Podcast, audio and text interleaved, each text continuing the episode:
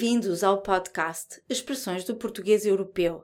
Para saber mais, visite o nosso site sayitinportuguese.pt.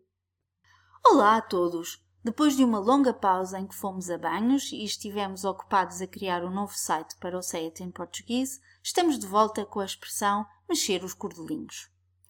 Num artigo publicado a 8 de outubro de 2008 no Jornal de Notícias, a jornalista Clara Vasconcelos descreve Portugal como sendo o país das cunhas e do mexer os cordelinhos.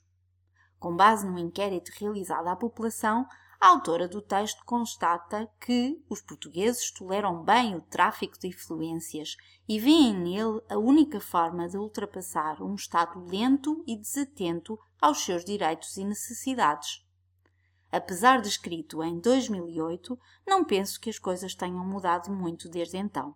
A expressão mexer os cordelinhos é fácil de compreender para quem conhece as marionetas ou os bonecos de Santa Aleixo.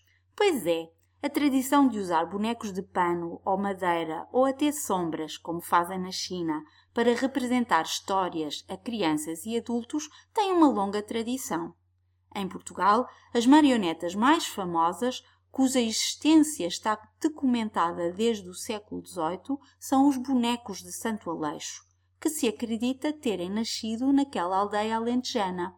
A manipulação destas pequenas esculturas de madeira, com cerca de 20 a 40 centímetros de altura, é feita através de fios que os mantêm suspensos.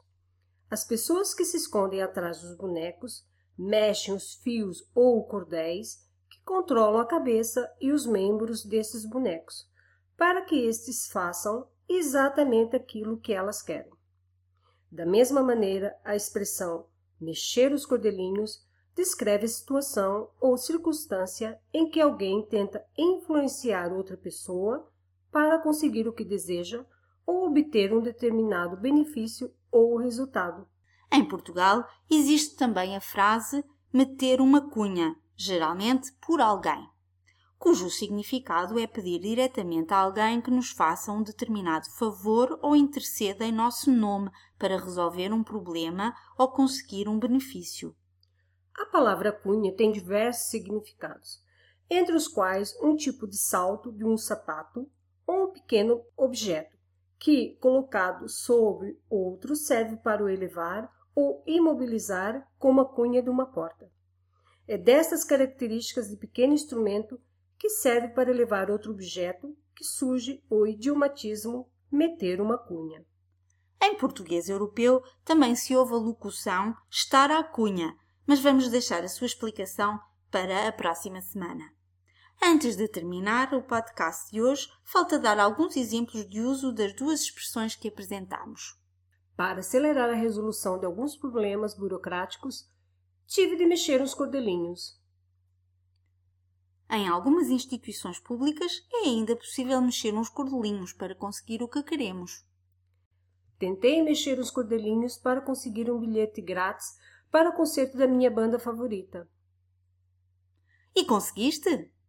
Segundo meu primo que trabalha como segurança, ele nem para a irmã dele conseguiu bilhetes, portanto fiquei a ver navios. Candidatei-me a esta vaga de emprego e tenho a certeza que vou ser contratada. Ah, sim? Por quê? A entrevista correu-te assim tão bem? Na verdade, até me correu mal, mas o meu tio é administrador na empresa e vai interceder por mim. Ah, já percebi. Tens uma grande cunha. Tentei meter uma cunha ao secretário para ser recebido pelo ministro, mas ele recusou. Eu conheço algumas pessoas nesse, nesse ministério. Queres que mexam nos cordelinhos? O episódio desta semana foi escrito e produzido por Cristina Aguamel em colaboração com Sónia Santos. Obrigada por ouvir o nosso podcast. Poderá encontrar mais informação sobre este e outros episódios e fazer o download da transcrição do áudio no site sayitinportuguese.pt. No site poderá também comentar e colocar questões sobre cada um dos episódios. Se gosta deste podcast, por favor ajude-nos a divulgá-lo, recomendando-o a outras pessoas e partilhando-o nas suas redes sociais. A visibilidade de cada um dos episódios aumenta cada vez que fizer um like ou o partilhar. Também agradecemos se fizer uma recensão no iTunes. Até para a semana!